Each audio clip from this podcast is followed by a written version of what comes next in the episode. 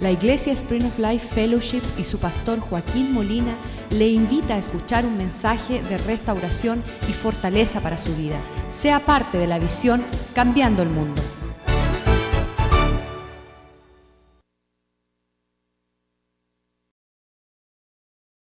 Vamos a orar. Padre, te damos gracias, oh Dios, por tu bondad sobre nuestras vidas. Alcánzanos nuevamente con tu misericordia. Abre los ojos de nuestro entendimiento Permítenos ver lo que tú deseas que veamos y sentir lo que tú quieres que sintamos y vivir aquella vida que tú nos has llamado a vivir. Que tu palabra sea lámpara a nuestros pies, que sea una espada de doble filo, Señor. Que alcance la profundidad de nuestro entendimiento, nuestra alma, nuestro espíritu, nos ministre tu vida y tu poder. Que tu palabra sea la buena semilla que da un buen fruto que glorifique tu nombre, Señor. Somos, Señor, la viña tuya, Señor. Hazla florecer, hazla crecer, hazla llevar mucho fruto para que tú seas exaltecido, Señor. Te damos gracias por tu palabra, te damos gracias por tu verdad. Que no retorne vacía, te lo pedimos en el nombre de Jesús. Amén y amén. Meditando en lo que sería lo más importante en cuanto al conocimiento bíblico es saber que hemos de dar cuentas pronto de nuestras vidas. Cada uno de nosotros, me pueden bajar aquí un poquito Jimmy, está muy alto. Cada uno de nosotros tendremos que dar cuentas al Señor, no por los clientes que tenemos, no por el inventario que tenemos, no por la lista de pertenencias que tenemos, sino que tendremos que darle cuenta al Señor por presentarles nuestra vida como iglesia. Dios desea el día que Él regrese, en Mateo 24, versículo 44, dice que tenemos que estar listos a la venida del Hijo del Hombre. Por tanto, también vosotros estad listos, preparados, porque el Hijo del Hombre vendrá en la hora que no pensáis. Versículo 45 dice, y después de esto, ¿quién pues es el siervo fiel y prudente, al cual puso su Señor sobre su casa para que le dé alimento a tiempo? Versículo 46. Bienaventurado aquel siervo al cual cuando su Señor venga le halle haciendo así. De cierto os digo que sobre todos sus bienes le pondré. Versículo 48 dice, pero si aquel siervo malo dijere en su corazón, mi Señor tarda en venir, se aleja el tiempo de su venida, no lo encuentra haciendo aquello que el maestro quiso que él hiciese. Y esta labor al cual el Señor desea encontrarnos haciendo lo que Él nos mandó hacer es velar sobre su casa. Nos encargó la familia de Dios, esto que se llama la iglesia. Lo que se llama la iglesia es una identidad no como cualquier otra en todo el mundo, pues Cristo dijo en Mateo 16, 18, yo edificaré mi iglesia y las puertas del infierno no prevalecerá contra ella. Yo edificaré mi iglesia y las puertas del Hades no prevalecerán contra ella.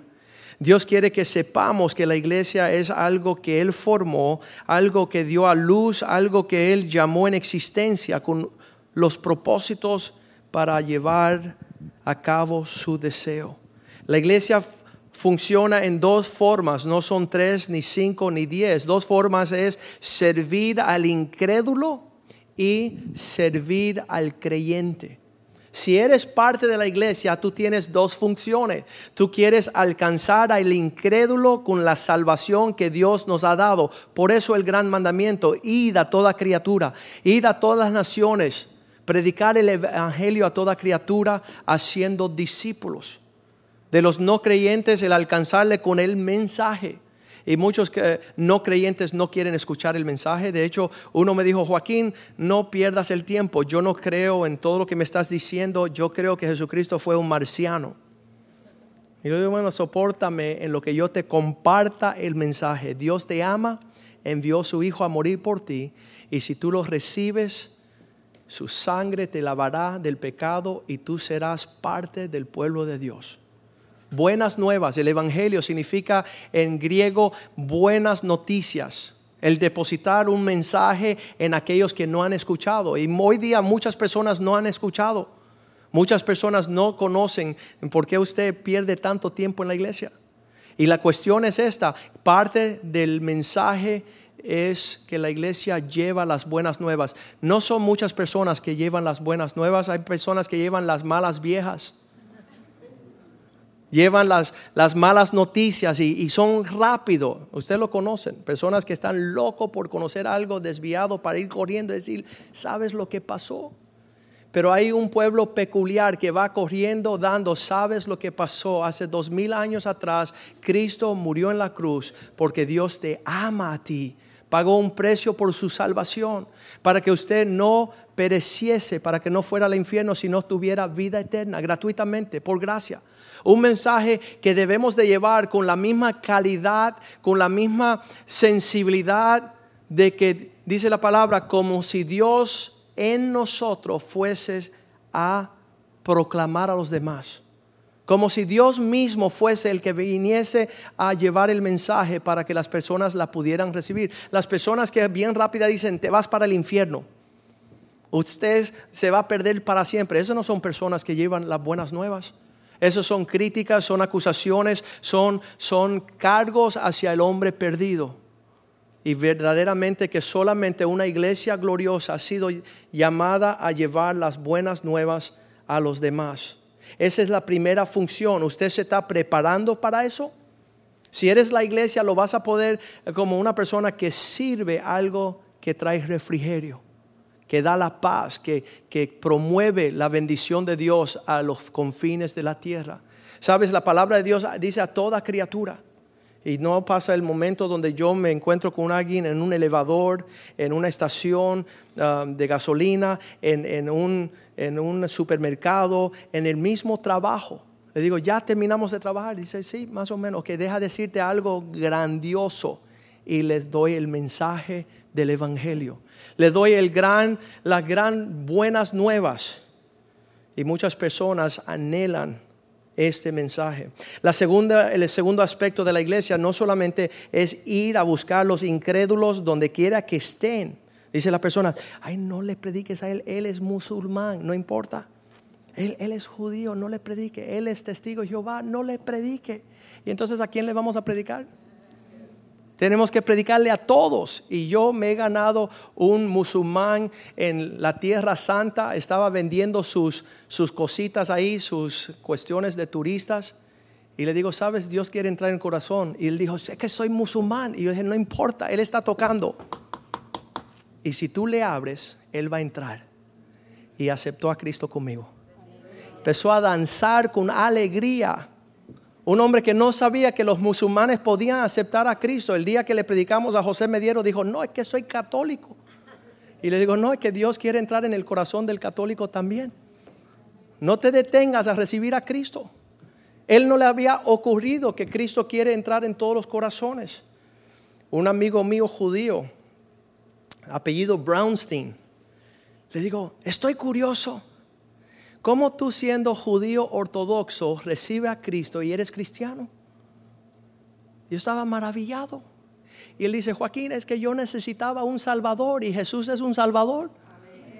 Y yo dije, es verdad, las personas necesitan ser salvadas.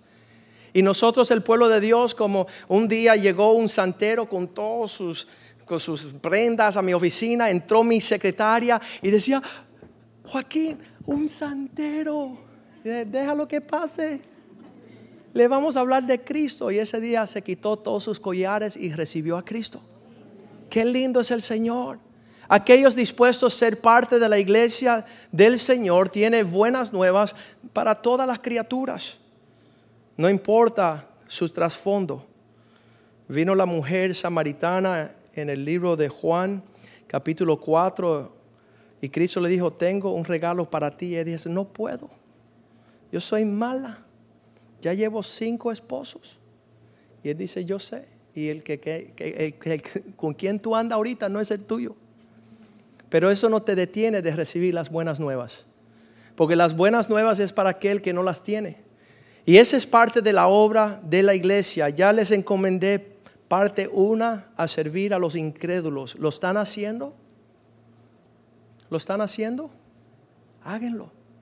Pídenle al Señor. Sabes que uno no puede llevar lo que no tiene. Y el Salmo 51, versículo 12, David decía, Señor, si tú lo haces real para mí, si yo puedo apreciar el gozo de mi salvación, si tú restaura en mí un espíritu recto, Salmo 51, 12 dice, vuélveme el gozo de tu salvación, dame un espíritu noble que me sustente. ¿Para qué? Versículo 13. Entonces enseñaré a los incrédulos tus caminos y los pecadores van a seguir mis huellas fuera del pecado. Les voy a mostrar cómo pueden vivir en la salvación esta. Enséñamelo a mí y lo enseñaré. Lo que hemos recibido por gracia lo tenemos que compartir. Me encanta ver los nuevos creyentes que llegan a la casa del Señor, están tan animados por el gozo de esta salvación que hasta las ranas le hablan. Oye, ranita, ¿supiste lo que pasó? Soy cristiano. Hablan con todos del gozo de haber hecho paz con nuestro Dios. Los viejos en la iglesia se van imponiendo un poco que no le compartan a nadie. Su énfasis se ha perdido pero eso va a volver en nosotros este día.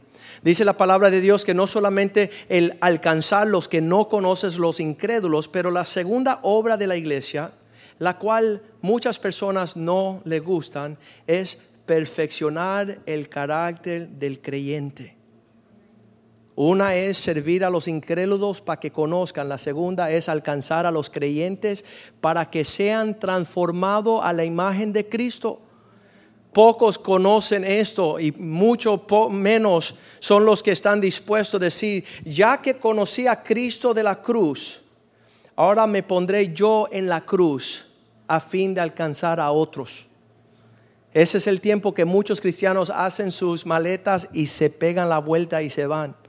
Porque Dios no solamente quiere alcanzar a los incrédulos, quiere perfeccionarnos a la imagen, a la estatura, a la medida de Cristo Jesús. Una cosa es gozarnos que Cristo está allí y pagó el precio. Y decimos, gracias Señor, porque tú al morir derramaste tu sangre, yo soy perdonado y aceptado. Pero la segunda parte de la iglesia es uno subirse a la cruz y decir, ya no vivo yo, sino que Cristo vive en mí ese camino que se vuelve cada vez más angosto, donde estamos acercándonos a decir, ya no voy a vivir mis propósitos, ya no voy a vivir conforme mi orden, sino que ahora voy a vivir para obedecer a Dios. Dice la palabra de Dios en Hechos 2.47 que ellos iban alabando a Dios y viendo que todos se maravillaban de ellos, encontraban favor entre el pueblo. Hechos 2.47 y el Señor añadía diariamente a aquellos que habían de ser salvos. Dios fue que te añadió a la iglesia. Dios fue que te sumó a los números de aquellos que ahora creen en Dios. Qué tremendo. Alabando a Dios, teniendo favor con todos. Y el Señor añadía, diga conmigo, añadía cada día aquí a la iglesia, ¿quiénes? Los que habían de ser salvos. Si tú eres una de esas personas que Dios, la palabra iglesia significa sacar fuera del mundo y te hace parte de su pueblo, para que ahora vayas a llevar las buenas nuevas y para que ayudes a ser transformados y transformar a las personas al carácter de Cristo. Servir al Señor es, un, es una situación gloriosa. Ese es lo que el maestro vuelve a ver que sus siervos están allí en la iglesia cumpliendo el propósito de la iglesia. ¿Sabes lo único que te identifica verdaderamente con el ADN de la iglesia de Jesucristo? Lo único es estelar, solo un espíritu. Un espíritu que viene sobre ti, que te influye y te mueve en la dirección a formar el cuerpo místico de Cristo. Ya tú no te perteneces, sino nos pertenecemos unos a otros. Diga conmigo, unos a otros. Unos a otros, una unidad perfecto en el vínculo del amor, sirviéndonos unos a otros para que Dios cumpla su propósito sobre la faz de la tierra. Salmo 133, versículo 1, mirar cuán bueno y delicioso es los hermanos habitar juntos en armonía. Mirar cuán bueno esta creación de Dios en su iglesia, añadiendo lo que falta, los ojos, los oídos, la nariz, los dedos, las uñas, el corazón, el pulmón, los riñones, el hígado, cada arteria, cada músculo, cada tendón. ¿Qué parte eres tú? La parte ausente. No puede ser. Si ya Dios te puso en el cuerpo, ya tú perteneces en una función del cuerpo, pues si esta mañana no llegó el oído, estamos sordos. Se quedó el oído durmiendo en casa porque no quiso levantarse. Y tuviéramos un cuerpo hermoso.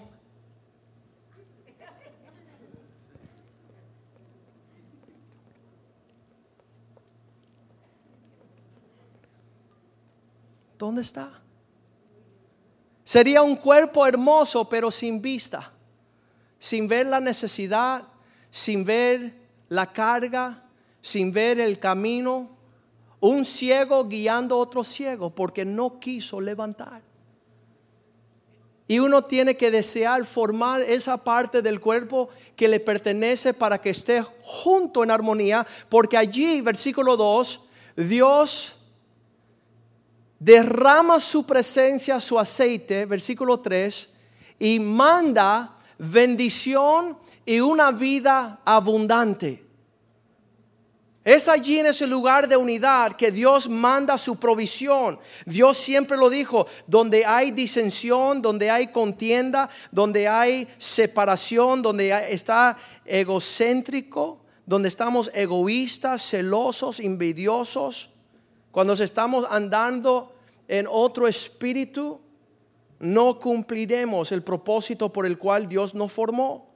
Por eso ellos sabían que si iban a alcanzar las promesas de Dios, en Hechos capítulo 2, versículo 1, dice, en el día de Pentecostés, todos estaban juntos, unánimes, en un mismo propósito, en un mismo sentir, en una misma función, en un mismo entendimiento todos dispuestos a, unirse a un cuerpo, entonces somos la iglesia del Señor. Entonces podemos decir que hemos recibido del cielo la dádiva. Filipenses capítulo 2, Pablo escribiéndole a esta iglesia dice, hey, si dicen que han conocido a Cristo, ¿cómo siguen llaneros solitarios? Si dicen que han gustado de la fe cristiana, ¿por qué no tiene un mismo sentir? Si hay alguna consolación, en Cristo, si algún consuelo que hemos gustado del amor, si alguna comunión en el Espíritu de Dios, si algún afecto entrañable, algo que va más allá de nuestro sentir normal, si Dios ha tenido misericordia de nosotros. Versículo 2. Completad mi gozo sintiendo la misma cosa, teniendo el mismo amor, unánime sintiendo una misma cosa. ¿Dónde está ese que somos parte de esta iglesia? ¿Dónde está que somos parte de la obra del Señor sobre la faz de la tierra? Romanos 15:5 dice que Dios el que nos ha dado una habilidad especial de un de algo de un ánimo increíble el Dios que nos da paciencia y nos da la consolación entre nosotros en un mismo sentir según Cristo Jesús, versículo 6. Este Señor, para que unánimes, dígalo, unánimes, a una voz puedan glorificar al Dios y Padre de nuestro Señor. Pero muchas veces tenemos muchas voces, tenemos muchos sentimientos y les voy a decir algo, es mucho más fácil estar en desacuerdo que estar en acuerdo. Esta mañana se levantó usted y se peleó con el espejo. Dijiste que no puede ser y te dijo que sí puede ser. Así están las cosas. Así se ven las cosas. Y tú cogiendo la contraria, tomando un punto de vista de adversidad, te peleas con tu propia sombra. Estás enojado y no quieres estar en comunión, en ánimo con nadie. Versículo 7, Romanos 15, 7 dice, de tal manera que si llegan a tener un sentimiento unánime, unido en un propósito, pueden recibirlos unos a los otros como también Cristo nos recibió para la gloria de Dios. Haciendo la obra que hizo Cristo. Muchos quieren la obra de Cristo, pero pocos quieren ser como el Cristo de la obra. No quieren manifestar el amor de Dios, no quieren estar en un perfecto sentimiento de ponerse de acuerdo. Y eso es la clave de ser la iglesia. Ya ustedes saben lo que no son la iglesia, ¿verdad? ¿Ya, ya conocen lo que no son la iglesia? Lo que continuamente están en otra onda otro parecer, otro, otro sentido, otro espíritu. Y el Señor nos manda que los tales como ellos no tengan nada que ver con ellos, porque ellos corrompen la obra del Señor. Ellos vienen a dividir, a causar división. Lo leamos bien ah, rapidito, Romanos 16, versículo 17. Eso es el mandato para la iglesia que aquellos que son contrarios, aquellos que causan división, aquellos que no le interesan la unidad. Mas os ruego, hermanos, que os fijéis en a los que causan divisiones, aquellos que están tropezando a lo contrario, aquellos que tienen siempre otro cuento, otra enseñanza en contra de lo que han aprendido de nosotros y que os apartéis de ellos. Si la bendición de Dios llega cuando estamos en armonía, entonces es detenida cuando estamos en disensión, cuando estamos en guerra, cuando estamos en pleitos, cuando andamos en otro sentimiento. Nos reunimos el viernes a las 8, ay yo no quería, yo quería viernes a las 6. Estaremos bautizando a las cuatro. ¿Por qué lo ponen ahí? ¿Por qué no lo ponen en la casa de mi abuela a las seis? No. La unión del pueblo de Dios es ponernos unánimos de acuerdo en los propósitos de Dios. Es poder tener un mismo sentir, un mismo parecer, un mismo espíritu, porque allá es que Dios envía la bendición. Hebreos 10:25 dice, algunos han dejado de congregarse como por costumbre mas animémonos unos a otros, no dejar de 10, por favor. Hebreos 10, 25. No dejando de congregarnos como algunos tienen por costumbre. 25. Ahí va.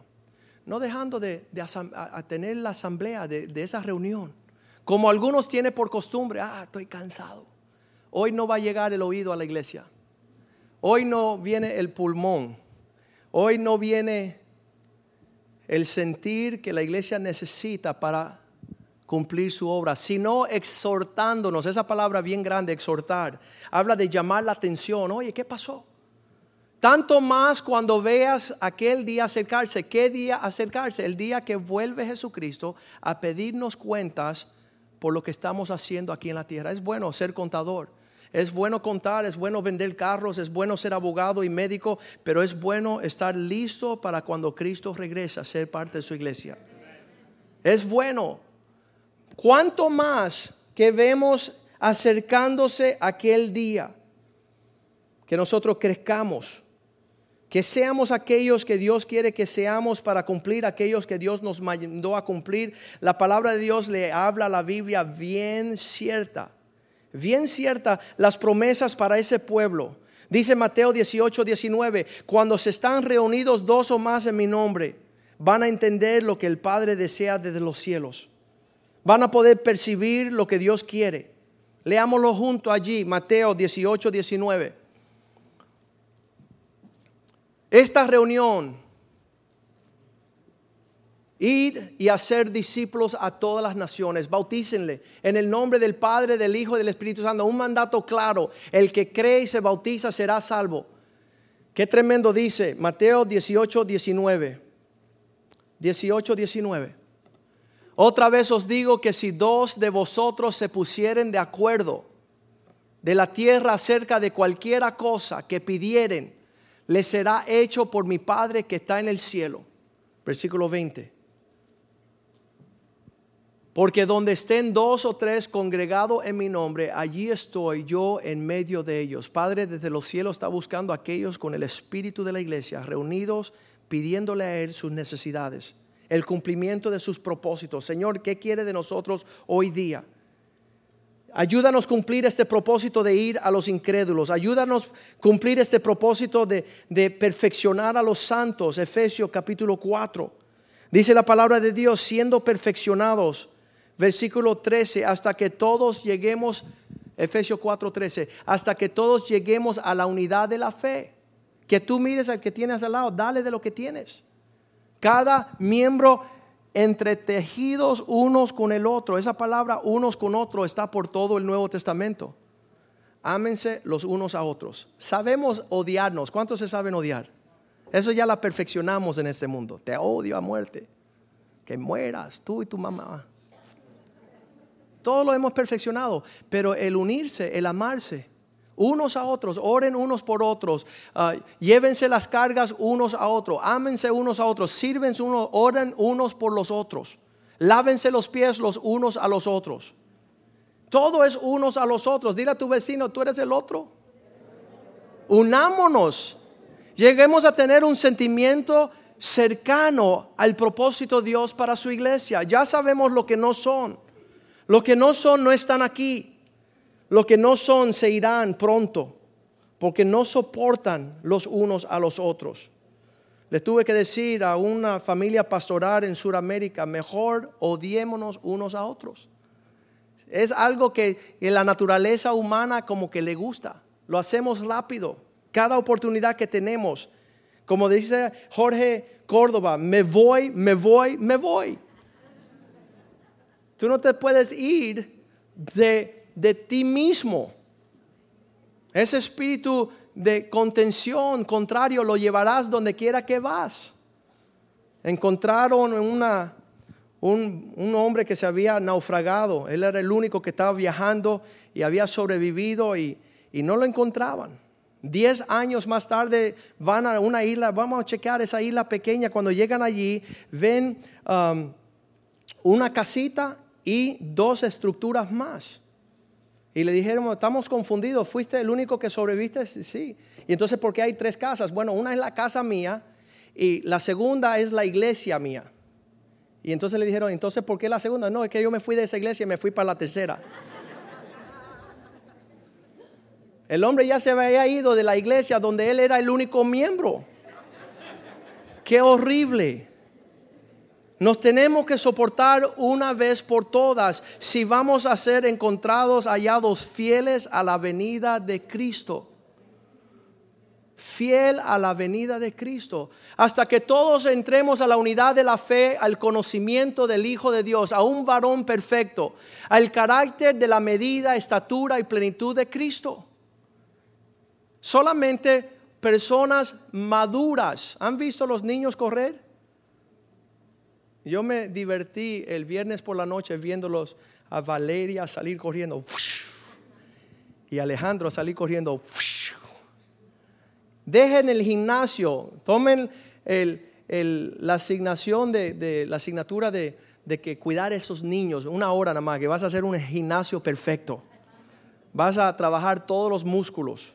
Porque los niños, dice el versículo 14, ya no siendo más niños, Efesios 4, versículo 14, para que ya no seamos más niños que fluctúan. Van donde corre el viento, van donde, donde ellos desean ser justificados en su maldad, de no servir, de no amar, de no sufrir, de, de no perdonar, de seguir en resentimientos.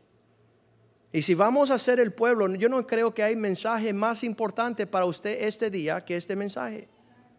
Y el Señor me inquieta de que usted lo sepa, para que no llegue al cielo diciendo, mi pastor nunca me lo dijo. ¿Y quién es su pastor? Joaquín. Pues hoy te digo que si tú no te unes al cuerpo de Cristo para formar parte de un espíritu, de una causa, para alcanzar la humanidad para Cristo, tú no le perteneces a Él. Tú no eres cristiano, tú no tienes el espíritu de los que Dios tiene. Primera de Corintios 12, 27, Pablo lo describe así. Somos el cuerpo de Cristo. Aunque somos muchos, pero individualmente cada uno forma parte de este cuerpo. Primera de Corintios 12, 27. Vosotros pues sois el cuerpo de Cristo y miembros cada uno en particular. Versículo 28. Y a unos puso Dios en la iglesia, primeramente apóstoles, profetas, tercero maestros. Él fue añadiendo cada uno. Uno hace milagros, después los que sanan, los que ayudan, los que administran, los que tienen el don de lenguas, los que sirven al pueblo. Cada uno tiene un llamado, cada uno tiene una función. Cada uno tiene una participación. Versículo 31 dice que cada uno de nosotros deseemos Procurar pues aquel regalo de utilidad mayor, los dones mejores. ¿Quiénes son los dones mejores? Aquellos que sirven más personas. La clave es la habilidad de alcanzar el propósito de Dios con la iglesia, más yo os muestro un camino aún más excelente. ¿Saben cómo lo van a lograr? Le dice Pablo, le hablaré del amor, del amor, porque el amor es sufrido, el amor eh, está dispuesto, el amor perdona, el amor no se irrita, no se molesta, el amor no sigue su propia causa. El amor no tiene falta de perdón. Dice, procurar toda esta forma de servirse como cuerpo de Cristo. Y le voy a mostrar un camino aún mejor, el camino del amor.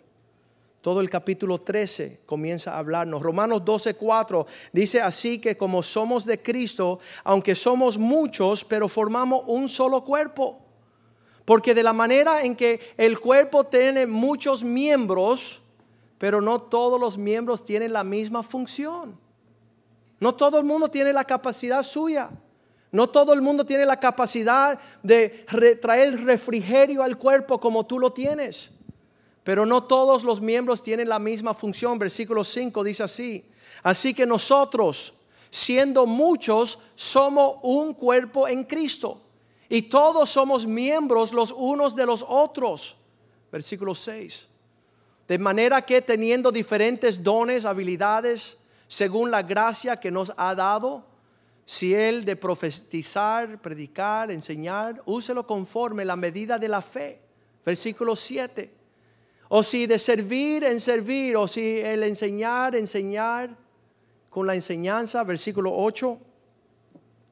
El que exhorte, que llame la atención, que exhorta, el que reparte con liberalidad, el que está que Él es generoso, que sea generoso en una expresión perfecta. El que preside, el guarda el orden, que lo haga con solicitud. El que hace misericordia, que lo haga con alegría. ¿Qué sería una iglesia donde no tuviésemos mutilados? Donde no tuviéramos miembros así con una parálisis facial. ¿Qué te pasa? Nada, ¿por qué? Porque no sonríe. Ah, no, es que aquí tengo paralizado no puedo mostrar el gozo. ¿Y qué te pasa? No, ¿por qué? Porque tiene un tic nervioso. Tenemos que sacar todo eso del cuerpo. Eso no le pertenece al cuerpo. El cuerpo de Cristo no está mutilado, no está separado, no le falta nada. Cada expresión está ahí. Dale un codazo a su vecino, despierta. Tú eres parte del cuerpo de Cristo. ¿Estás en función? ¿Estás en función con lo que Dios te ha llamado a hacer? No, lo estoy pensando. Mira, tú no eres el cerebro para que piense. Deja que Cristo sea la cabeza sobre su cuerpo. Él es cabeza sobre su cuerpo. Nosotros nos movemos en su espíritu. Los últimos días serán tiempos peligrosos, segunda de Timoteo 3:1. ¿Por qué? Deben de saber que serán peligrosos porque los hombres serán egoístas, amadores de sí mismos, sirviéndose a sí mismos, buscando lo suyo propio serán antaneros, orgullosos, arrogantes, blasfemos, desobedientes, no darán gracia, no caminarán, versículo 2, en las cosas buenas. Serán ingratos, impíos, desobedientes. Versículo 3. sin afecto natural, implacables, no perdonan, calumniadores, intemperantes, crueles, aborrecen lo bueno, no quieren saber. Esto no es una descripción del cuerpo de Cristo. El, cuerpo de Cristo camina en perdón porque ha sido perdonado, camina en amor porque ha encontrado a alguien que les amó, camina en la perfección de la expresión de la misericordia porque ha gustado la misericordia de Dios. No le perdono, no le perdono, no le voy a perdonar. Dice el Señor, si no tienes el Espíritu de Cristo, no le perteneces. Si no andas en el sentir del Espíritu de Dios, no eres parte del cuerpo. Cuando no eres parte del cuerpo, sufres pérdida. Es lepra, es una condición que te pudres, te seca y te vas. Esto no debe de tomarnos desapercibido, pues dice la palabra de Dios que Él viene por su iglesia. Él viene por aquellos que andan en ese espíritu. Él viene con aquellos que tienen aceite en sus lámparas y su conducta es como una luz en medio de las tinieblas. Amar a vuestros enemigos. ¿Y por qué? Porque entonces se conocerán como hijos de Dios. Vamos a ponernos de pies en esta mañana con un sentimiento. Quiero, Señor, que tú me añades a tu cuerpo. Que tú no me cortes de ser partícipe de tu provisión. En el Nuevo Testamento hay más de 50 versículos que hablan de servirnos los unos a los otros. Llegó un hombre la semana pasada y dijo, ven acá, ¿y cómo ustedes pagan la luz ahí en la iglesia? Y le digo, con el dinero que tú no das.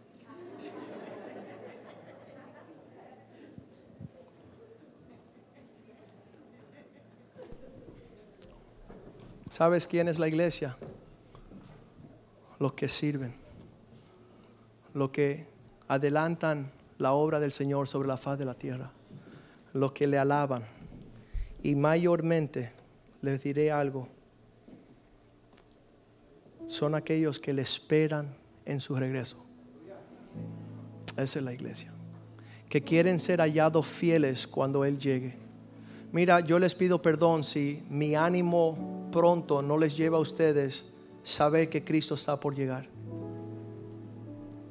Yo sé que si hubiese una forma que yo pudiese decir, ok, mira, esta es señal que Él viene pronto y yo puedo hacer algo para que usted se mueva en esa dirección, lo haría.